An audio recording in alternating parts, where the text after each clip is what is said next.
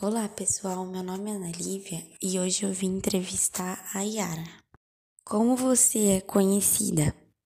Sou conhecida como Mãe da Água e também sou conhecida por sair todas as noites em busca de homens distraídos para que possa levar para o fundo do mar e matá-los. Qual é o lugar que você vive? Bom, eu vivo no Rio Amazonas.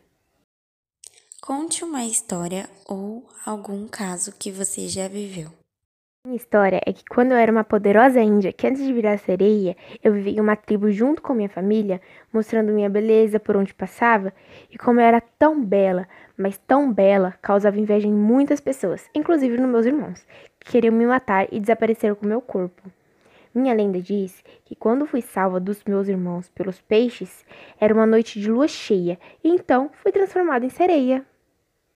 As pessoas têm medo de você ou te acham engraçada? As pessoas têm um pouco de medo de mim, pois saio todas as noites para capturar homens distraídos com meu belo canto e levo eles para o fundo do mar para matá-los. Como surgiu a sua lenda? A minha lenda foi criada pelo povo tupi-guarani no século XVIII.